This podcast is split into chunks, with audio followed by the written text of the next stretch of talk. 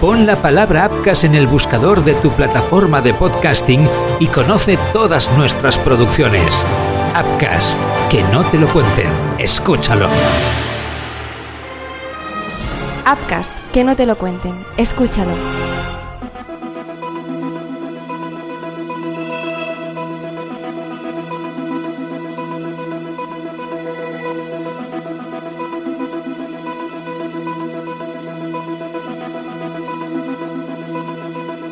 Existen lugares en el mundo que parecen totalmente a salvo de ser el escenario de un crimen. Uno de ellos, un hospital. Cada vez que pisamos uno, nos invade una falsa sensación de seguridad, como si ese lugar solo optara a aportarnos soluciones y jamás problemas. Pero nada ni nadie está a salvo del pecado. Bien lo sabe la familia de nuestro protagonista. Todavía hay quien se lleva las manos a la cabeza. ¿Quién puede matar en un hospital? ¿Quién puede tener la sangre fría y la maldad de acometer un acto tan impuro en un lugar sagrado? Nadie daba crédito. No podía explicarse de ninguna manera que Antonio Estepa falleciera en el complejo hospitalario de Jaén aquella noche. Pero lo cierto es que aquello sucedió y esta es su historia. Hola, mi nombre es Marc Truco. Bienvenidos a Crímenes Ibéricos, el podcast donde van a parar los casos más negros de la historia de España. Empezamos.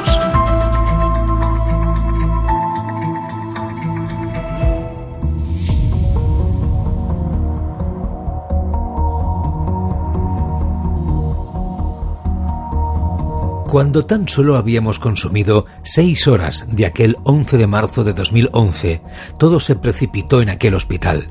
Bien entrada la madrugada, la tranquilidad reinaba entre los pasillos del Hospital Médico Quirúrgico de Jaén. Entre planta y planta se podía escuchar el sonido típico de un lugar como aquel, pero el ajetreo de las mañanas y las tardes quedaba ya muy lejos. El silencio predominaba. Pero de repente, un grito lo cambió todo fue de película, totalmente imprevisto, pero igualmente aterrador. Pedía clemencia, piedad. En la comandancia rápidamente se movilizaron para conocer qué había sucedido. Un guardia civil corrió hacia el punto de origen de aquel estruendo, pero no lo hizo solo. También un sanitario del complejo se interesó por la situación. A priori, pensaban, podía haberle sucedido lo peor a uno de los allí internos. Por desgracia, la muerte es el plan de cada día en un hospital. En realidad, quizá no era tan grave. Tal vez se trataba del familiar de un ingresado que había reaccionado de forma exagerada. Las sugestiones también son bastante habituales.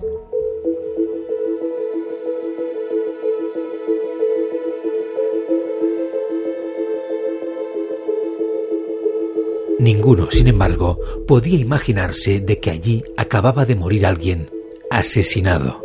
Ni el guardia civil ni el trabajador del centro acudieron al lugar con aquella idea. Tampoco el hombre sin hogar al que se encontraron corriendo por entre las inmediaciones del hospital. Fue él quien contemplara primero el cadáver. Correteando por los pasillos, se abalanzó sobre el guardia civil y el sanitario para pedirles ayuda se había encontrado a un hombre de unos 40 años en el suelo. Quizá, decía, aún podía seguir con vida. Pero nada más lejos de la realidad. Cuando los tres llegaron al lugar de los hechos, aquel hombre ya no respiraba. Quedaba tan solo certificar la muerte.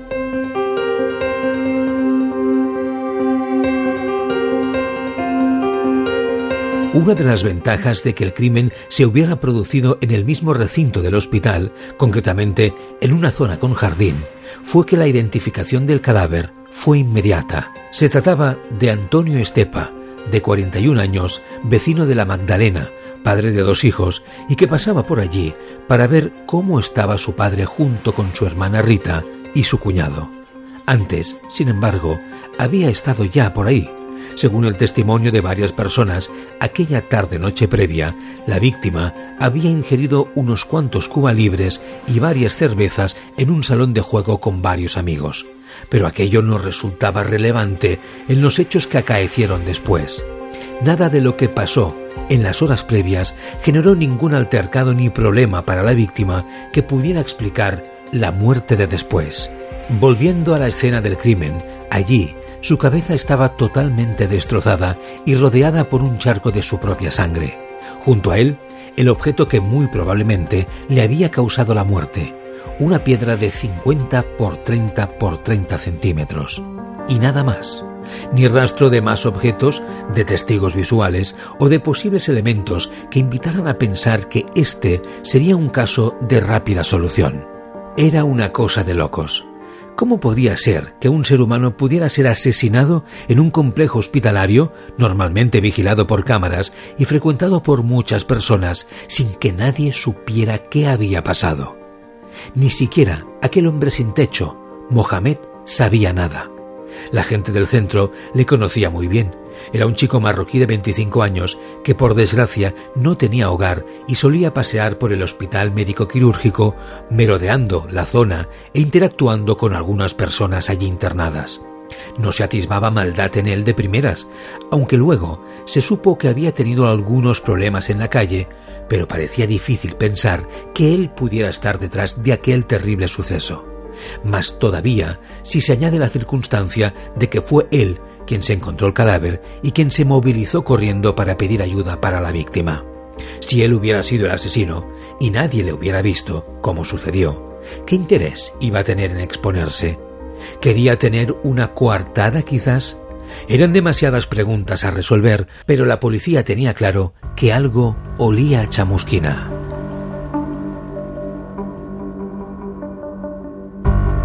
La familia Estepa, sin embargo, tardó mucho más tiempo del que cabría esperar en conocer la triste noticia. Tanto Rita como su marido, que pasaron la noche en el hospital médico quirúrgico, sabían que se había producido un altercado, pero debido al estado de salud de su padre, no pensaron jamás en salir a curiosear. No podían imaginar de que todo aquello también les involucraba. Ya casi amanecía, y Rita, tenía que abandonar el lugar para ir hacia el obispado, de forma que tampoco pasó muchas horas allí. Al salir, vio como médicos intentaban reanimar a un hombre al que casi ya envolvían en plásticos, pero ni tan siquiera sospechó que su hermano Antonio pudiera ser aquella persona.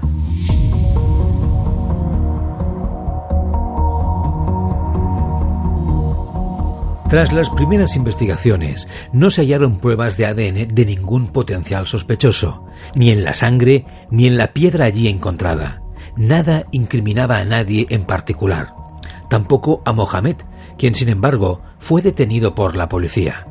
Las fuerzas de seguridad decidieron hacerlo porque cambió su versión de los hechos en varios interrogatorios y además, éstas presentaban lagunas aseguraba no conocer a la víctima, a pesar de que a los investigadores les constaba que habían estado juntos horas antes. Todo parecía demasiado gris con Mohamed, que además era la primera persona que había encontrado el cadáver. Había quien decía que lo primero que hizo fue pedir auxilio, pero esta versión no era unánime. Otros aseguran que lo primero que espetó Mohamed a los de seguridad era que saldrían en todos los diarios por lo que acababa de suceder.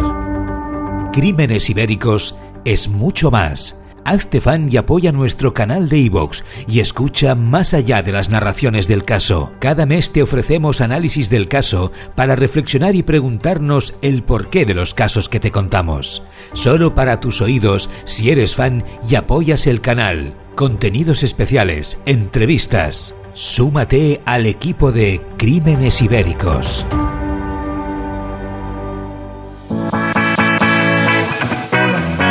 Podcast.com es el portal profesional de producción y alojamiento de podcasting para empresas e individuos. Conecta con tus potenciales clientes, posiciónate generando contenido de interés en tu sector.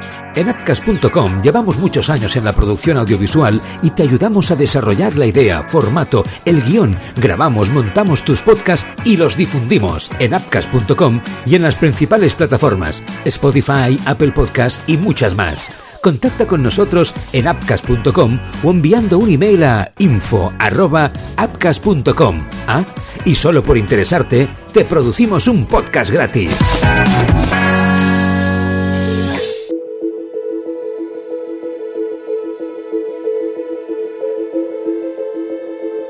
La línea de investigación abierta contra Mohamed arrojó, además, otros sucesos que le podían relacionar con la muerte. Por ejemplo, se habían encontrado las huellas de sus botas al lado del cuerpo de la víctima. También figuraban en partes del cuerpo de Antonio, quien habría recibido una paliza antes de ser asesinado a golpes con aquella piedra de 10 kilos de peso y de 50 centímetros por 30. Un cardenal en la espalda delataba a Mohamed, ya que éste se había producido con un calzado muy similar al suyo. Todo parecía encajar, pero las pruebas no eran suficientes. El ADN de Mohamed no aparecía en ningún lado, ni en la roca ni en la vestimenta de la víctima, y pese a que se encontraba en prisión preventiva, el juicio por el presunto asesinato estaba cada vez más cerca. Sin pruebas firmes, la policía tenía serios problemas a la hora de formular su acusación. Las cámaras de videovigilancia tampoco pudieron esclarecer los hechos. En ellas, efectivamente se veía como Mohamed entraba a urgencias directamente desde el jardín para pedir ayuda a la seguridad del edificio, pero nada más. En otro momento, se le ve con una mancha roja en el brazo que se limpió en el baño del propio hospital. Esto, sin embargo, podía deberse fácilmente a que el indigente se había manchado con la propia sangre de la víctima al haberse acercado a comprobar qué había sucedido.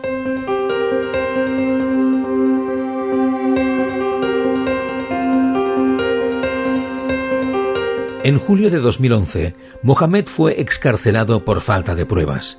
La policía no le perdió el rastro en ningún momento, pero trabajó con la idea de que podía haber sido él. Sin embargo, Debido a que esta hipótesis se complicaba por momentos, los investigadores comenzaron a trabajar con la idea de que la muerte de Antonio habría sido fruto de un encuentro casual. Todos los familiares, amigos y vecinos de la víctima, todos en la Magdalena, tenían buenas palabras para Antonio Estepa. Como suele suceder con los protagonistas de crímenes ibéricos, no se le conocían enemigos ni grandes rivalidades que pudieran hacer levantar sospechas. Era un buen amigo, un buen padre, un buen hijo, una gran persona.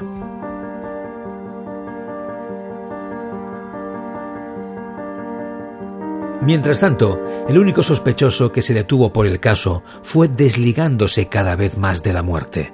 En diciembre de 2011, tras meses de investigación y de libertad vigilada, la Fiscalía decidió no presentar más cargos contra él. Esto molestó mucho en el seno de la familia Estepa, quien no entendía cómo se podía pedir la absolución del único sospechoso en tan solo cuestión de meses al no aparecer pruebas. Ellos lo tenían claro. Querían 25 años de cárcel para Mohamed, el presunto asesino de su familiar, que le habrían matado tras intentar robarle previamente. Así lo veían ellos. Pese a que consiguieron que hubiera juicio, jamás se aportaría ninguna prueba que demostrara la autoría del asesinato. Mohamed fue exculpado el 31 de mayo de 2012 por la Audiencia Provincial de Jaén.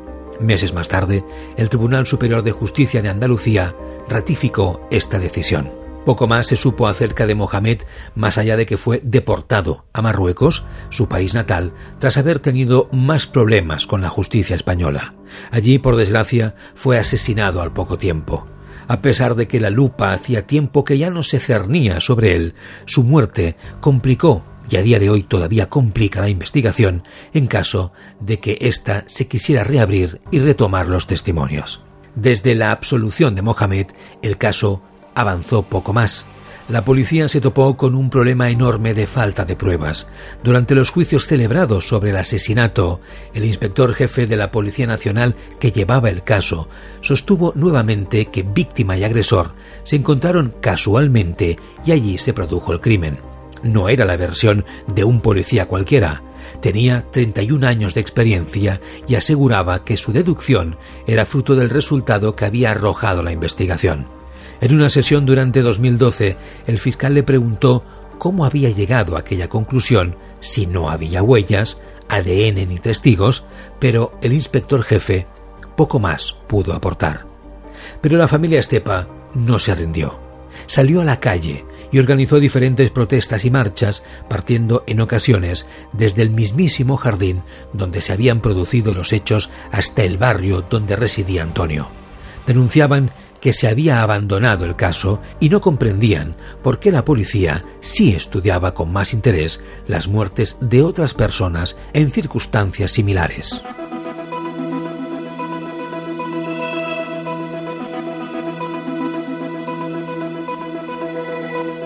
A día de hoy, los familiares de Antonio Estepa sí que tienen clara una cosa. Mohamed no fue su asesino.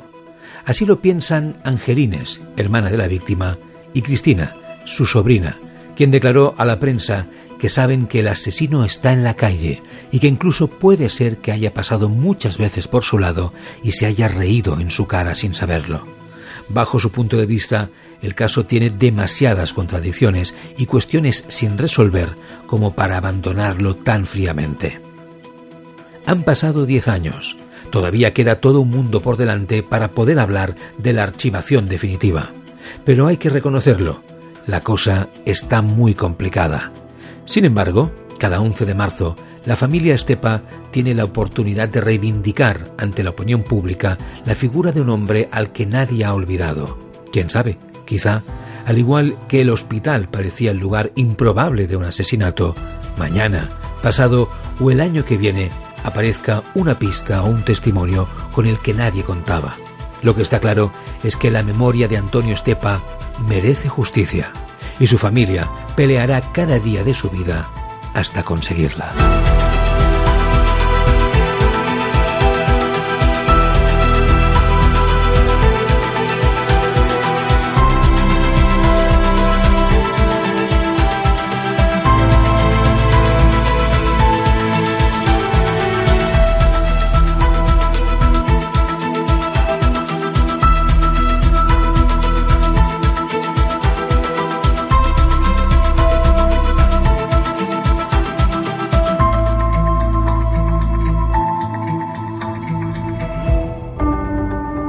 Crímenes Ibéricos es mucho más. Hazte fan y apoya nuestro canal de iVoox y escucha más allá de las narraciones del caso. Cada mes te ofrecemos análisis del caso para reflexionar y preguntarnos el porqué de los casos que te contamos. Solo para tus oídos si eres fan y apoyas el canal. Contenidos especiales, entrevistas. Súmate al equipo de Crímenes Ibéricos.